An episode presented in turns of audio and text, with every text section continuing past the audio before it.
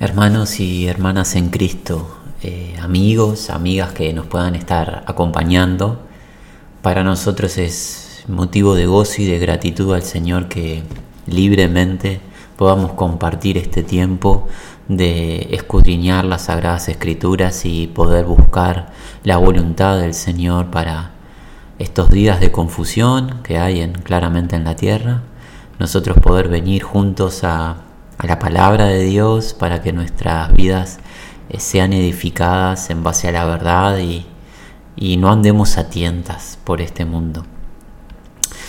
Si ustedes recuerdan, eh, hemos ingresado, por así decirlo, en un anexo. Estamos considerando el capítulo 17 del Evangelio de Juan, ese es nuestro tema central desde ya hace algún mes. Estamos viendo cómo Jesús está orando al Padre y el motivo de la oración es darle toda la gloria que le corresponde a Dios.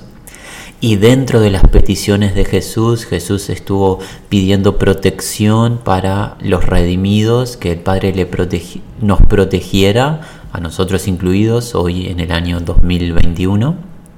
Le pidió al Padre que nos protegiera y el Padre nos protege santificándonos a través de la verdad y esa acción la realiza para que seamos uno. Y esa expresión de Jesús, el para qué nos protege Dios, para que seamos uno, nos llevó a nosotros, en el temor del Señor, a abrir un cierto anexo de hacernos alguna pregunta y una básica, ¿qué es la iglesia de Jesús? Porque no podemos entender la unidad que Jesús está pidiendo, le está pidiendo al Padre, esa unidad que quiere que nosotros tengamos, no puede ser entendida ni puede ser preservada por nosotros si primero no tenemos una clara definición de qué es la iglesia de Jesucristo, a la cual muchas personas en esta tierra confiesan pertenecer, proclaman ser parte de la misma, pero nosotros tenemos la inquietud y el temor de que no todos tengamos muy claro de qué significa la iglesia de Jesús. Eso eh, ha sido el anexo al cual hemos ingresado y a modo de título, eh, la iglesia de Jesucristo, en base a lo que hemos visto hasta ahora, Jesús nos ha contado que la iglesia de Jesús es una edificación, es una construcción espiritual. Jesucristo es el cumplidor de una promesa que Dios le hizo al rey David, de que un descendiente de David edificaría una casa al nombre de Dios, una casa perdurable, eterna. Jesucristo es dicho descendiente en la carne, Jesús desciende del el linaje de David y es el edificador de esta casa a Dios, pero no es una casa física, sino una casa espiritual. Esta casa se edifica sobre un fundamento único y perdurable, Jesucristo mismo. Jesucristo es el fundamento de los apóstoles y profetas, porque los apóstoles y profetas hablaron únicamente de Jesús como su tema principal. Jesucristo es la roca eterna, es la piedra del ángulo en la cual se centra la casa de Dios.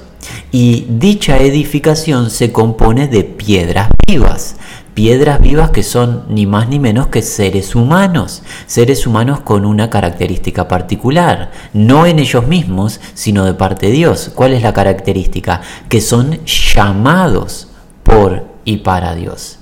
Llamados de parte de Dios a salir del mundo, judíos, gentiles, y llamados de parte de Dios a pertenecer a Jesucristo, a la comunión íntima con Jesucristo a través de la verdad, llamados a la santidad. Es un llamado santo que Dios le hace a estos a estas piedras vivas, a estos seres humanos, a los cuales Dios se propuso llamarlos no en el presente, ahora en el año 2021. Dios se propuso llamar a todos los integrantes de esta casa espiritual antes de fundar el mundo, antes de crear los cielos y la tierra. Dios ya se había propuesto salvarnos. Las escrituras no dejan lugar a la confusión. Dios ha predestinado para salvación a los redimidos. Dios mismo se propuso traer gloria a su santo nombre, redimiendo a niños, jóvenes, mayores y ancianos, hombres y mujeres de todas las naciones, de todas las generaciones, y todo lo hace a través de Cristo Jesús. Dios se lo propuso. Los que ingresan a la casa de Dios, a este templo espiritual, a esta casa espiritual, a esta edificación de Jesucristo, no ingresan por voluntad propia, ingresan porque Dios se lo propuso. Es claro que nosotros en algún momento hemos oído el anuncio del Evangelio y hemos creído y nos hemos arrepentido, eso lo tenemos grabado en nuestra mente, pero no fue nuestra capacidad, nuestro intelecto, nuestra voluntad de hacerlo, sino que Dios antes de crear los cielos y la tierra ya nos había preparado para ese preciso momento. Es magnífica esta verdad. La predestinación, más que ser un tema polémico, debe ser tomado como gloria pura. Dios nos preparó para salvación, hermanos. Alabado sea su nombre. No lo merecíamos, así le agradó y lo ha hecho. ¿Y cómo nos llama? Bueno, como hemos dicho, como lo hemos dicho, eh, nos llama a través de un anuncio, de una proclamación, de la proclamación de sus buenas noticias, el Evangelio de la gracia, que es poder de Dios para salvación a los que creen. El que cree es salvo. El que no cree ya ha sido condenado, como Jesús nos enseña en el Evangelio de Juan, en el capítulo 3. Los que confían en Jesucristo, los que depositan y se consagran en fe a Jesucristo y se arrepienten de su estado de iniquidad, reciben la salvación de Dios, reciben la vida eterna, gloria perdurable les es otorgada como favor no merecido, gracia de lo alto es derrochada a través de Cristo Jesús. Y esto es en cierta medida lo que hemos cubierto en los encuentros anteriores de esa pregunta eh, general o básica qué es la iglesia de Jesucristo. Nosotros queremos continuar considerando más verdad acerca de la iglesia, pero antes vamos a pedirle al Señor que bendiga este encuentro. Y es así, Padre, que realmente te agradecemos por la oportunidad que nos das de congregarnos, aunque sea de manera virtual, pero congregarnos en tu nombre y estar a tu disposición, a tus pies para que nos enseñes. Señor, ¿qué varón es suficiente para esta tarea? Los que están aquí hoy hablando no lo son, ciertamente, pero tu espíritu sí es suficiente porque es tu espíritu quien inspiró y escribió a través de su poder las escrituras. Y nosotros tenemos en tu espíritu el medio para darle la única interpretación correcta a las mismas. Por favor, Señor, guíanos guíanos a toda verdad, disipa toda confusión, todo error que traigamos en nuestra mente, toda interpretación privada, Señor. Líbranos, líbranos de torcer tu palabra. Lo pedimos en el nombre de Jesús. Amén. Amigos, habiendo comprendido estas, este resumen básico de qué es la iglesia de Jesucristo, nos surge una inquietud, una pregunta. Y la misma es, ¿cómo se estructura esta edificación espiritual. Porque vemos, entendemos, si hasta aquí hemos estado con oído atento, entendemos que esta es una edificación de un pueblo, no está relacionado con eh, casas físicas, con templos, con edificios naturales, sino que estamos hablando de la edificación de vidas pero como integran personas eh, esta casa espiritual, nos preguntamos, bueno, ¿qué tipo de estructura tiene? ¿Qué, ¿Qué tipo de, por así llamarlo, organización? ¿Hay alguna referencia? ¿Jesús nos marcó algún tipo de estructura? Es una pregunta válida si está en nuestra mente y bueno, como siempre procuraremos responderla a través de la página de la Biblia porque no tenemos otra referencia para responder. Estaremos en el Evangelio de Mateo, como lo hemos hecho hasta ahora, pero nos vamos a adelantar al capítulo 18 del Evangelio de Mateo. Nosotros hemos visto el capítulo 16, hemos cubierto una porción del capítulo 16, donde Jesús proclama, profesa con sus labios por primera vez la palabra eclesía. ¿Sí? Ahora vamos a ir al capítulo 18, donde el apóstol Mateo registra las dos instancias posteriores donde Jesús vuelve a repetir la palabra iglesia o del griego eclesía. En este capítulo 18 de Mateo y en el capítulo 16 del mismo libro de Mateo son las dos, los dos momentos donde Jesús habla directamente de la iglesia. Jesús habla en estas dos instancias de la iglesia y nosotros tenemos que estar muy atentos porque eh, todo lo que diga Jesús para nosotros debe ser considerado sublime o palabra solemne. Vamos al Evangelio de Mateo, al capítulo 18, leemos de corrido desde el versículo 15 hasta el versículo 20. Jesús dice, por tanto, si tu hermano peca contra ti, ve y repréndele estando tú y él solos. Si te oyere, has ganado a tu hermano. Mas si no te oyere, toma aún contigo a uno o dos, para que en boca de dos o tres testigos conste toda palabra. Si no los oyere a ellos, dilo a la iglesia. Y si no oyere a la iglesia, tenlo por gentil y publicano. De cierto os digo que todo lo que atéis en la tierra será atado en el cielo, y todo lo que desatéis en la tierra será desatado en el cielo. Otra vez os digo que si dos de vosotros se pusieren de acuerdo en la tierra acerca de cualquier cosa que pidieran, les será hecho por mi Padre que está en los cielos. Porque donde están dos o tres congregados en mi nombre, allí estoy yo en medio de ellos. Muy bien. Notamos el contexto en el cual Jesús eh, nos cuenta estos versículos que acabamos de leer. Jesús está ordenando el trato fraternal, cómo debemos restaurar las situaciones y las ofensas entre hermanos y hermanas. Y Jesús nos muestra tres instancias de búsqueda en amor para la reconciliación en cuando un hermano ofende al otro. Jesús nos está hablando de que eh, debemos acercarnos individualmente al hermano que nos ha ofendido para que el hermano se arrepienta. Si el hermano no se arrepiente cuando nos acercamos a él contándole la verdad, mira hermano, me has ofendido en esta situación porque has transgredido la palabra de Dios, has hecho una acción fuera de la voluntad de Dios y eso me causó dolor. Eh, por favor, saldemos esta situación. Si el hermano no me escucha, no tiene interés en arrepentirse, debemos acudir a dos o tres hermanos más para que vengan y en conocimiento de causa ellos puedan hacer la vez de testigos y puedan estar intermediando la situación. Si el hermano no escucha, debemos acudir a la iglesia y allí se debe presentar la iglesia, la agrupación de hermanos, los llamados fuera, diciéndole al hermano que se arrepienta, y si el hermano no se arrepiente, ¿qué dice Jesús?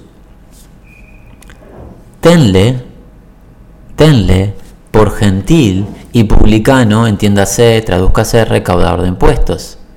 Jesús nos cuenta que si el hermano luego de estas tres instancias en amor no se arrepiente de su estado, de su pecado, de su tropiezo y de su ofensa, la iglesia recibe de parte de Jesús la autoridad de interrumpir la comunión con dicha persona.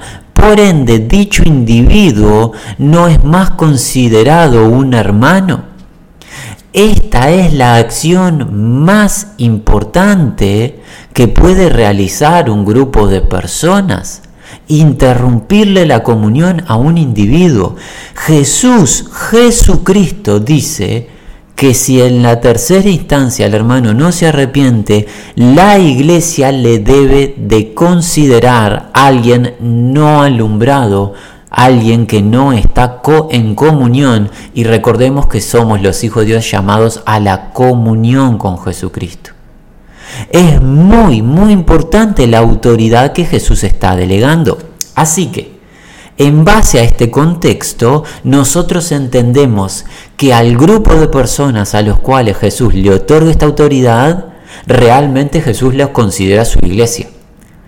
Porque si le da la autoridad de interrumpirle la comunión a una persona, claramente a ese grupo Jesucristo lo considera su verdadera iglesia.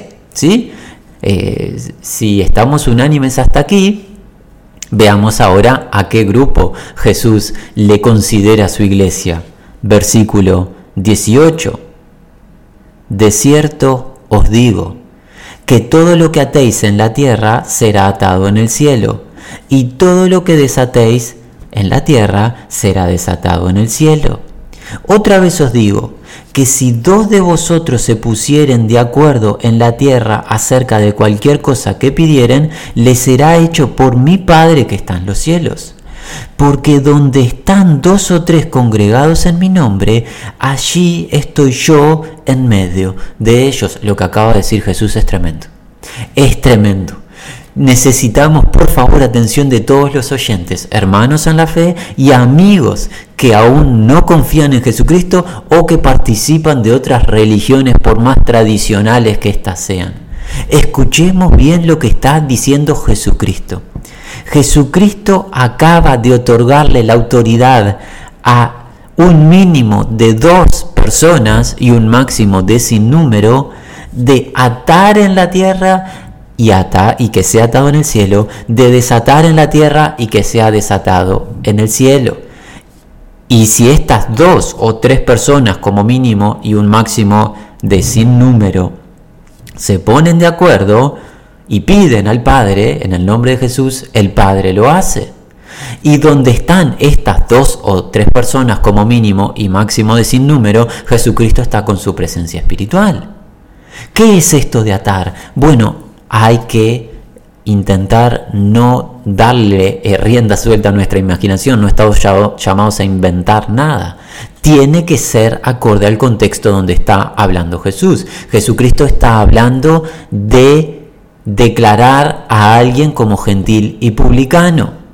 Por ende, atar en la tierra significa que si dos, con un mínimo de dos o tres hermanos, han declarado en base a la verdad a uno ofensor como gentible y publicano, en los cielos esa situación es declarada al igual que fue declarada en la tierra.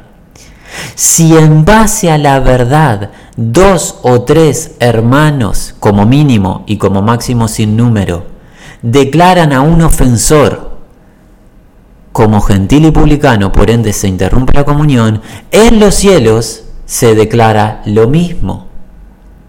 Y si por el contrario se desata en la tierra porque el hermano se arrepiente y vuelve a la comunión, vuelve al rebaño, vuelve a la iglesia, en los cielos se desata. Esto es, es, tremendísimo. ¿Por qué? Porque Jesús le otorga la autoridad a la iglesia de tener comunión con personas, con individuos o interrumpir la comunión y esa autoridad es delegada a un mínimo de dos o tres.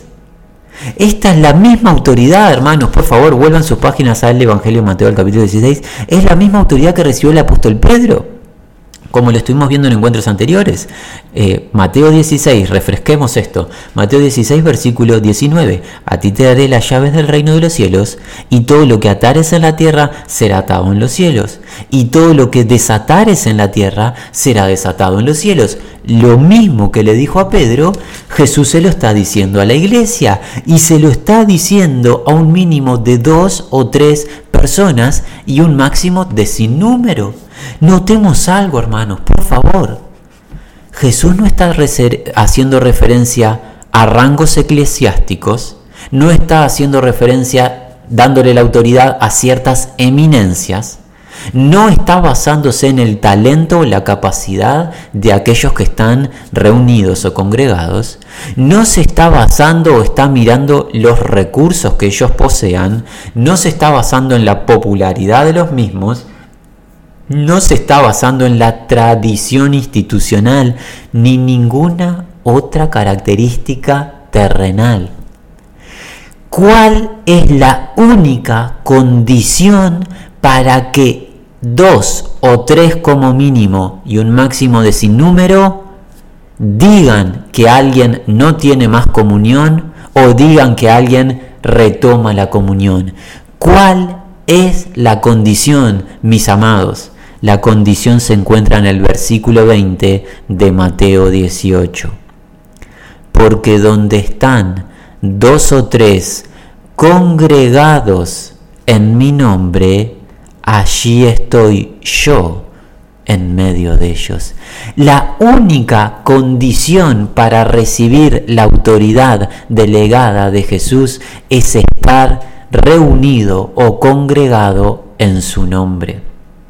No importa el lugar, no importa si es en una casa particular o en un edificio, en una playa, en una montaña o donde fuese. No importa el número de los congregados si son muchos o no. No importan las capacidades terrenales. No importa lo añejo de la agrupación. No importa el intelecto de los congregados. No importa la cantidad de recursos que posean. Lo único que importa es que estén congregados en el nombre de Jesucristo. ¿Y qué significa estar congregado en el nombre de Jesucristo? Bueno, todo lo que se nos ha enseñado hasta ahora acerca de los llamados.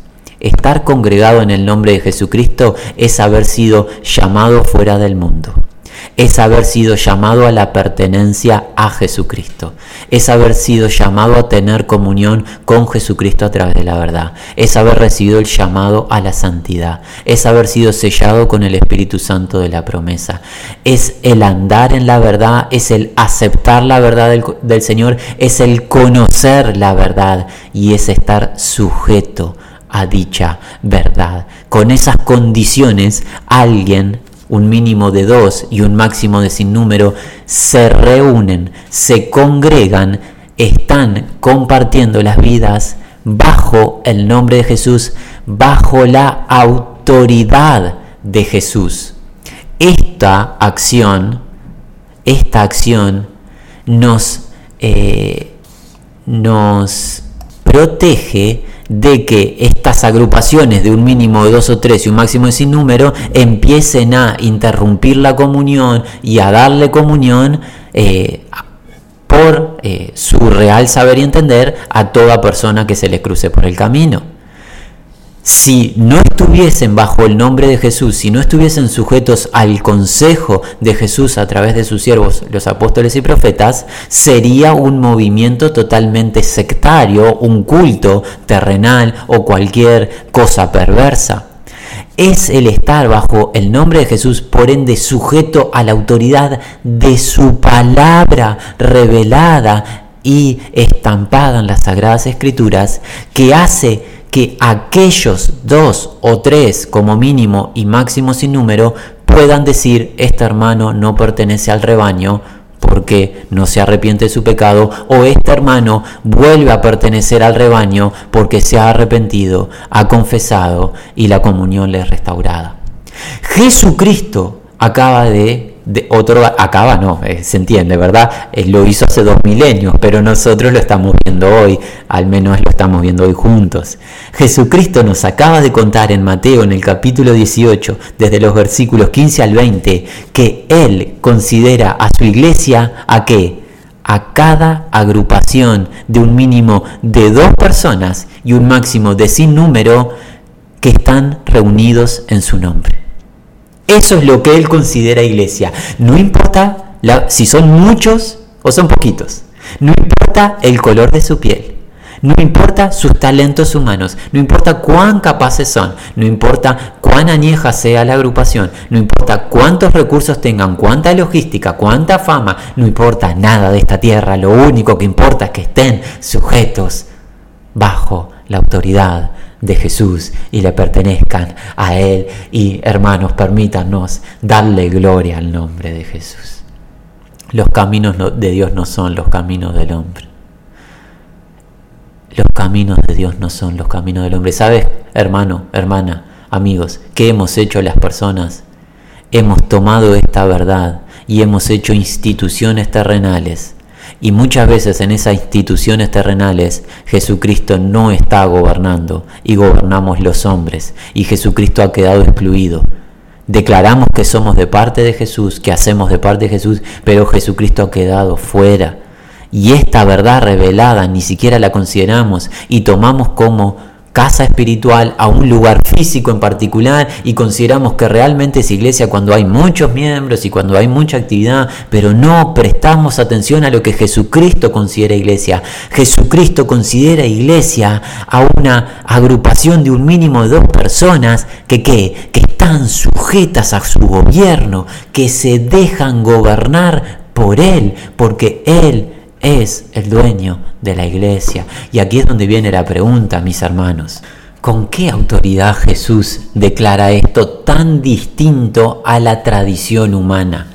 ¿Con qué autoridad? A ver, ¿quién le dio el derecho, podría alguien decir, planteamos a modo de locura? Por favor, permítanos esta locura amados hermanos, vamos a, imaginar, vamos a imaginar que estamos en un estado un poquito de fuera de nosotros mismos y planteamos esta pregunta, ¿con qué derecho Jesús nos da esta indicación? ¿Por qué Jesús no se adecua a las tradiciones terrenales y a los rangos eclesiásticos, a la jerarquía tradicional? ¿Por qué Jesús no lo hace? ¿Y por qué Jesús plantea esto?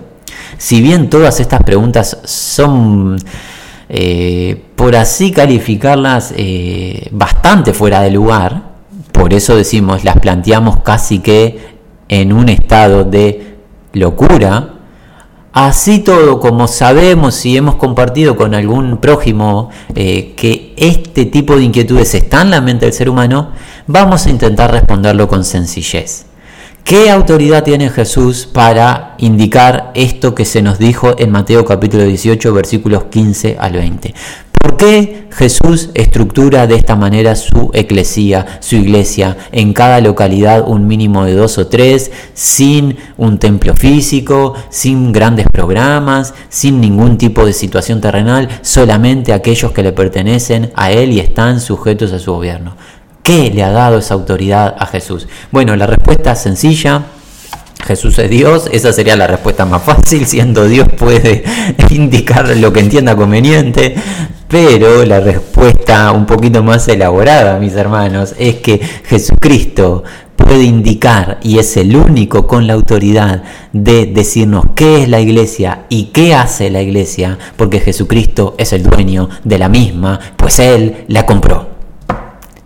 Así de simple, así de profundo. Para ello vamos a defender esta definición de que Jesucristo es el dueño de la iglesia, Jesucristo es el que adquirió la iglesia, el que la redimió, el que la liberó. Vamos a defenderlo, esta postura, con el consejo apostólico. Vamos al libro de Hechos, invitamos a todos a que vayan al libro de Hechos en el capítulo 20. El apóstol Pablo se encuentra en la región de Éfeso está pronto para despedirse de aquella región, llama a los ancianos de la misma para avisarles que él no vuelve a dicha región y no les volverá a ver, al menos no en esta etapa de la eternidad, se volverán a reencontrar en, eh, en la presencia del Señor, pero aquí en la tierra Pablo les declara a los ancianos de Éfeso que no les va a volver a ver. Dirigiéndose a ellos, eh, Pablo dice en Hechos 20, capítulo 28.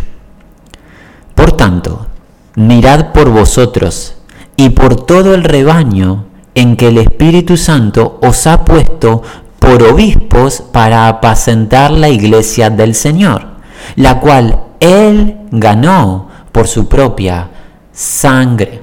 Nuevamente, el apóstol Pablo se está dirigiendo a los ancianos de Éfeso. Por ancianos eh, entendemos los que sobreven el rebaño aquellos hermanos que han recibido la función delegada del Señor de cuidar de nuestras almas, aquellos que velan por la pureza de la palabra que se transfiere en la congregación, que todo lo que hacemos lo hagamos en reverencia al Señor y que no haya falsedad, que no haya iniquidad en el pueblo de Dios, los sobrevedores, los prevísteros, los pastores, todos términos intercambiables. El apóstol Pablo se está dirigiendo a ellos y que les dice, mirad por vosotros, tengan cuidado, presten atención de ustedes mismos y de todo el rebaño en que el Espíritu Santo os ha puesto por obispos. Notemos que los pastores, obispos no se ponen a ellos mismos en la iglesia, el Espíritu Santo, mediante los dones que otorga, les indica y trae convicción de que ellos están para esa función. Pero lo que queremos hacer énfasis se encuentra aquí en que el Espíritu Santo se ha puesto por obispos para apacentar la iglesia del Señor. El apóstol Pablo, notemos, está pronto a partir de Éfeso y tanto la región de Éfeso como la mayoría de las regiones del mundo gentil eran agrupaciones en el Señor, eran iglesias locales formadas por la tarea y la predicación del apóstol Pablo y sus colaboradores. Pero notemos que Pablo no se adjudica a la iglesia a su nombre, ni adjudica a la iglesia a los pastores ni ancianos. ¿De quién es la iglesia? Para apacentar la iglesia del Señor. La iglesia le pertenece al Señor. ¿Por qué Pablo le pertenece la iglesia al Señor? La cual él ganó por su propia sangre. El apóstol Pablo a través de esta palabra ganar o conquistar nos cuenta que el Señor es el poseedor de los derechos de propiedad de la iglesia. El Señor Jesús es aquel que compró, emitió el pago total, puso la totalidad de los recursos necesarios para adquirir completamente los derechos de propiedad de la iglesia. Ya veremos cuál fue ese precio que Jesús puso. Pero Jesús es el comprador, tal cual en una transacción comercial.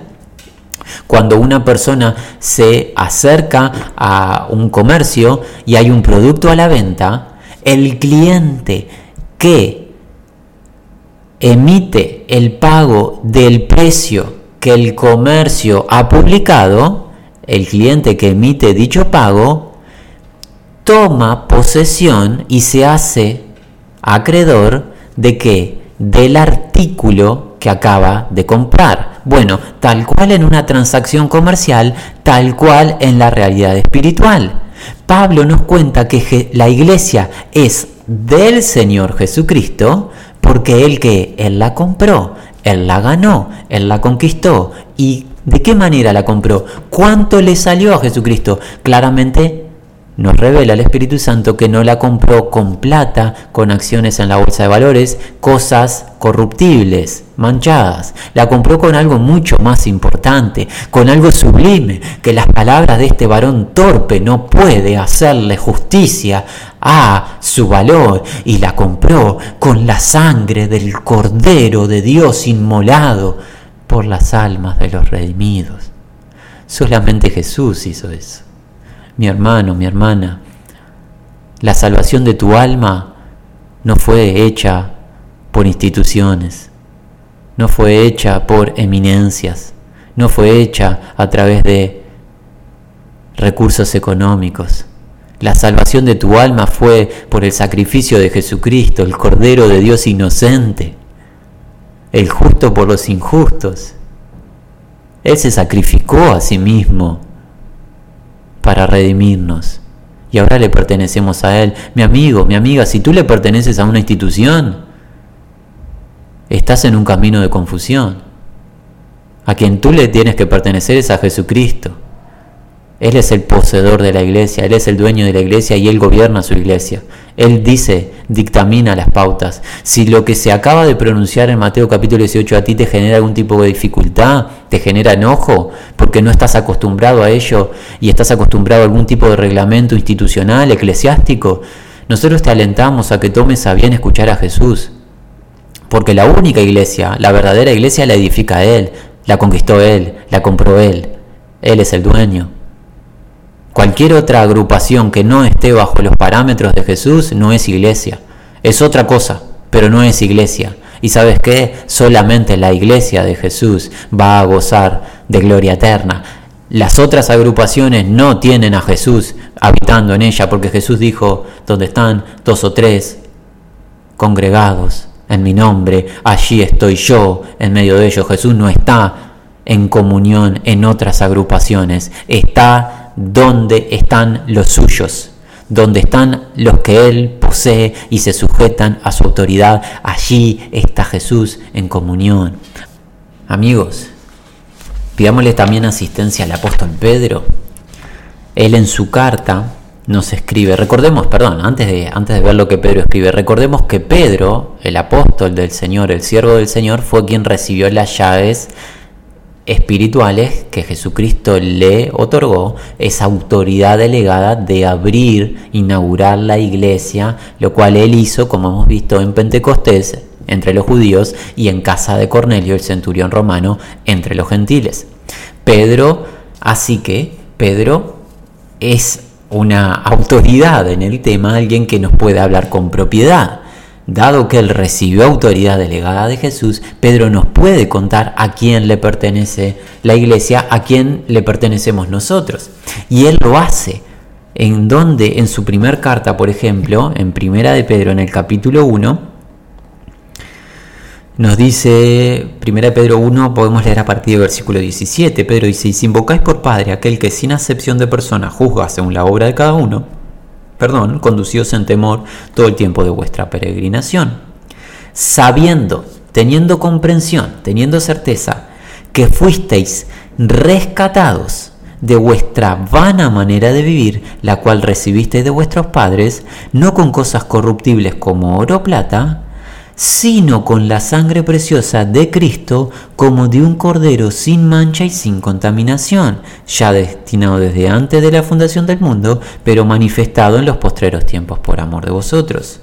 Tal cual Pablo lo estaba referenciando en Éfeso, allí en el libro de Hechos, tal cual Pedro, inspirado por el Espíritu Santo, nos cuenta. Pedro que nos cuenta que la salvación, la redención de nuestras almas, la salvación de nuestro estado de iniquidad, el pasar de las tinieblas a luz, el pasar de muerte a vida en el Espíritu, fue mediante el sacrificio de la vida, entiéndase el derramar de sangre, nos habla de la vida entregada de Jesucristo, el Cordero de Dios que quita el pecado del mundo, el Cordero que fue inmolado. Solamente el sacrificio de Cristo nos salvó, nos compró para Dios, nos redimió. Dado que solamente Cristo es el Cordero Pascual, el único medio de salvación, solamente Cristo tiene la potestad de decir qué es lo correcto y qué se debe hacer en la iglesia. A Él le pertenecemos, mis hermanos. Esta es una verdad inequívoca. Somos el templo de Dios, somos posesión de Dios. Dios nos ha comprado por precio, ya no nos pertenecemos más a nosotros mismos.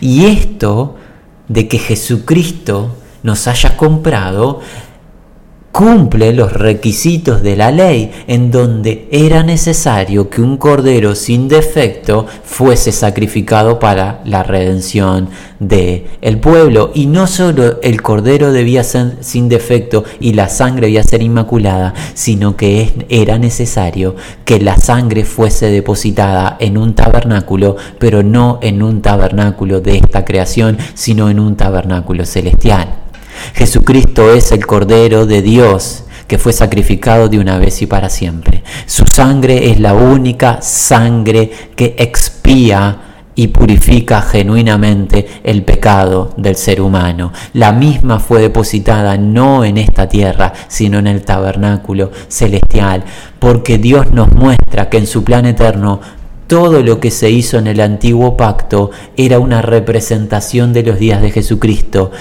donde realmente y verdaderamente se llevaría adelante la salvación. Veamos esto de manera muy ágil.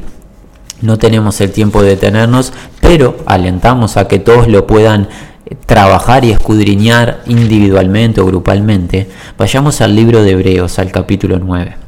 Vamos a leer de corrido sin comentar casi.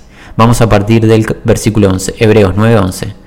Pero estando ya presente Cristo, sumo sacerdote de los bienes venideros por el más amplio y más perfecto tabernáculo no hecho de manos, es decir, no de esta creación, y no por sangre de machos cabríos ni de becerros, sino por su propia sangre, entró una vez para siempre y para siempre en el lugar santísimo, habiendo obtenido eterna redención.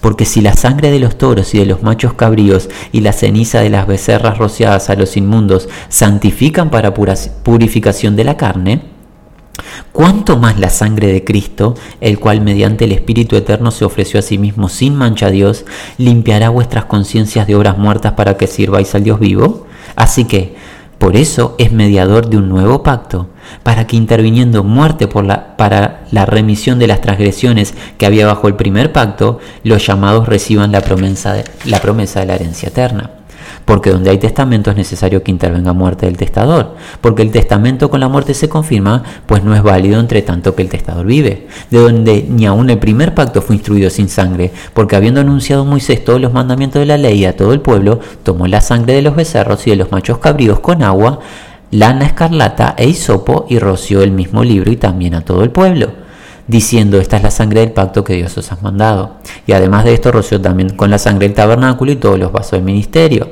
Y casi todo es purificado según la ley, con sangre y sin derramamiento de sangre no se hace remisión.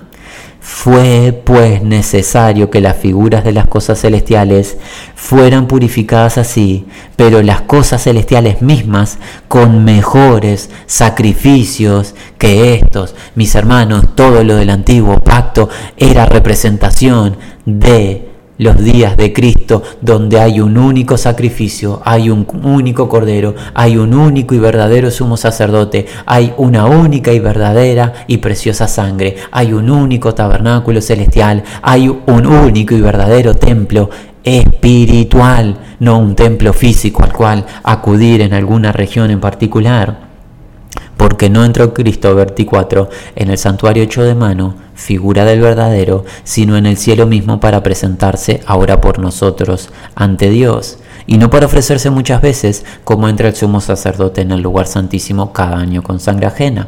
De otra manera le hubiera sido necesario padecer muchas veces desde antes del principio del mundo. Pero ahora en la consumación de los siglos, se presentó una vez para siempre por el sacrificio de sí mismo para quitar de en medio el pecado. Y de la manera que está establecido para los hombres que mueran una sola vez y después de esto el juicio, así también Cristo fue ofrecido una sola vez para llevar los pecados de muchos y aparecerá por segunda vez sin relación con el pecado para salvar a los que le esperan. Hermanos, hermanos, no podemos cerrar Jesucristo es la autoridad máxima. Jesucristo es el único que nos puede decir qué está bien, qué está mal, qué se debe hacer en la iglesia y qué se deja de hacer. Si Jesucristo dice, yo estoy donde están dos o tres bajo congregados en mi nombre, amigo, amiga, hermano, hermana, allí está Jesús. Si Jesucristo dice, yo reconozco como iglesia a una agrupación de un mínimo de dos o tres personas y un máximo de sin número, el punto es que estén bajo mi autoridad, eso es la iglesia. Y ahora nosotros debemos, en el temor del Señor, dejar de pensar en la iglesia como una institución humana, una organización humana. Es un organismo vivo, es la agrupación de los llamados por Dios a pertenecer a Jesús, mis amigos. Jesús es el redentor, es la autoridad de la iglesia, porque Él se sacrificó a sí mismo y esto lo confirmamos con la visión celestial del apóstol Juan en el capítulo 5 del libro de Apocalipsis, cuando es elevado el apóstol en el Espíritu al tercer cielo, mira lo que pasa en la eternidad, mira lo que realizaremos en el Señor en la eternidad. Capítulo 5 de Apocalipsis, vamos a leer a partir del versículo 5. No tenemos el tiempo de profundizar, oh, esto es gloria pura de las Sagradas Escrituras. Lo que se encuentra en este capítulo 5, al igual que todo el libro de Apocalipsis, es tesoro de Dios y debe ser escudriñado con mucha reverencia para comprender los tiempos. Alentamos a todo grupo de hermanos que profundicen en esta verdad. Nosotros no tenemos el tiempo de hacerlo, al menos no en esta serie. Apocalipsis capítulo 5. Vamos a partir del versículo 5. El anciano le dice a Juan, no llores. He aquí que el león de la tribu de Judá, la raíz de David, ha vencido para abrir el libro y desatar sus siete sellos. Jesucristo es el león de la tribu de Judá, la raíz, el origen pues es padre de todos, es el origen de David y es descendiente de David en carne. Es el único digno de abrir los sellos de la consumación de los tiempos en el plan eterno de Dios. Es el único en todo el universo que tiene la autoridad de desatar los sellos del libro. ¿Por qué Jesús puede desatar los sellos del libro? Porque ha vencido y ya veremos en qué contexto. 6. Y miré y vi en medio del trono y de los cuatro seres vivientes y en medio de los ancianos estaba en pie un cordero como inmolado, que tenía siete cuernos y siete ojos, los cuales son los siete espíritus del Dios enviados por toda la tierra. Y vino y tomó el libro de la mano derecha del que estaba sentado en el trono, Dios el Padre. Y cuando hubo tomado el libro, los cuatro seres vivientes, los querubines protectores, y los veinticuatro ancianos se postraron delante del Cordero. Todos tenían arpas y copas de oro llenas de incienso que son las oraciones de los santos, y cantaban un cántico nuevo diciendo, digno eres de tomar el libro y de abrir su sello. ¿Por qué eres digno Jesús? Porque tú fuiste inmolado y con tu sangre nos has redimido para Dios de todo linaje, lengua, pueblo y nación y nos has hecho para nuestro Dios reyes y sacerdotes, y reinaremos sobre la tierra. Y miré y oí la voz de muchos ángeles alrededor del trono, y de los seres vivientes y de los ancianos, y su número era millones de millones, que decían a gran voz, el Cordero que fue inmolado es digno de tomar el poder, las riquezas, la sabiduría, la fortaleza, la honra, la gloria y la alabanza y a todo lo creado que está en el cielo y sobre la tierra y debajo de la tierra y en el mar y todas las cosas que en ellos hay, oí decir al que está sentado en el trono y al Cordero, sea la alabanza, la honra, la gloria y el poder por los siglos de los siglos. Los, cuatro seres vivientes decían amén y los veinticuatro ancianos se postraron sobre sus rostros y adoraron al que vive por los siglos de los siglos. El Cordero es digno de desatar o abrir los sellos de la consumación del tiempo final del plan de Dios para el gobierno del hombre previo al reinado milenial de Jesús. Él es digno porque ha vencido y ha vencido a través del sacrificio de su propia vida. Ha vencido al pecado, al diablo, al mundo y ha vencido a la muerte. Solamente Jesús, mis hermanos. Notemos que el objeto de adoración es Dios el Padre y Dios el Hijo, el que está sentado en el trono y el Cordero, Dios en esencia. No se adora eminencias, no se adora instituciones, no se adora supuestos, supuestos, y afirmamos, supuestos herederos del apóstol Pedro, intermediarios entre Dios y los hombres. No existe dicha función. No hay un varón intermediario aquí en la tierra entre Dios y los hombres. El intermediario entre Dios y los hombres es Jesucristo, el sumo sacerdote eterno, nuestro abogado defensor. A Él le adoran toda cosa creada. En la eternidad todos se postran para adorar al Cordero, porque Él se sacrificó y mediante el sacrificio nos compró. La iglesia le pertenece a Jesús. Mis amigos, mis amigos, afirmemos lo que acabamos de considerar. Jesús hoy nos ha dicho que Él ha estructurado y reconoce y declara a su iglesia como toda la suma de las agrupaciones de un mínimo de dos o tres y un máximo de no hay número. Es irrelevante la cantidad de personas, pero tienen una condición en particular.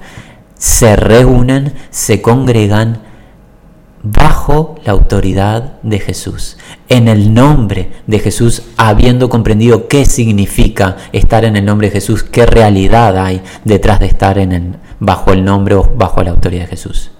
Así que, mis hermanos, si hemos estado sensibles, la iglesia no está relacionada con un lugar en particular, con un edificio en particular, no está relacionada a la cantidad de miembros que tenga, no está relacionada a las capacidades de los individuos que le pertenezcan, no está relacionada a lo añeja que sea la institución, no está relacionada a la cantidad de programas que tenga, no conoce de denominaciones, no conoce de grandes líderes que eh, la molden a su propia eh, idea.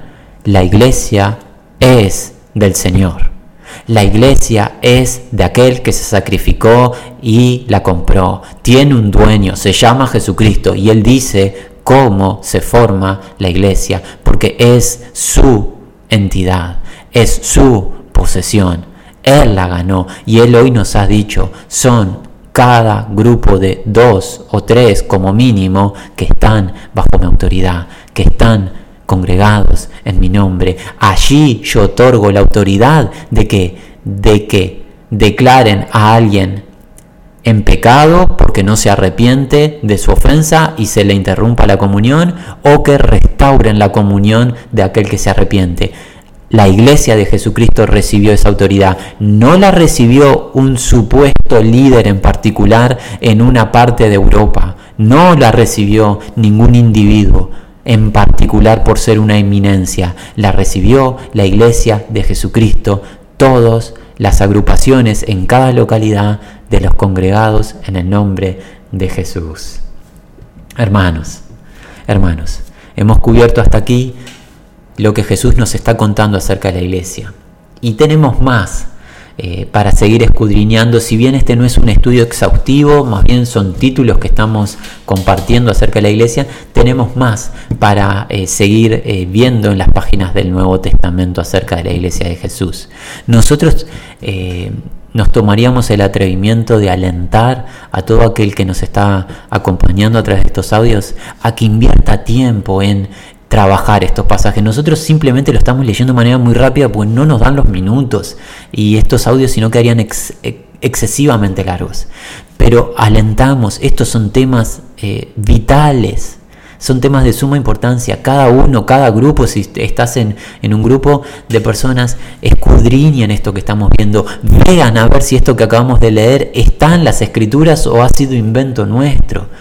Y nuestra súplica al Dios vivo es que a cada uno de nosotros se nos abra el entendimiento y podamos agradar al Señor y que cuando Él arrebate a su iglesia y vayamos a su presencia, estemos con gozo de que hemos sido agradables a Él y hemos hecho lo que a Él le agrada y no lo que es históricamente aprobado o lo que institucionalmente se cree como válido, sino lo que Jesús dice que se debe hacer. Hermanos, la gracia sea con todos los que aman el santo nombre de Jesucristo.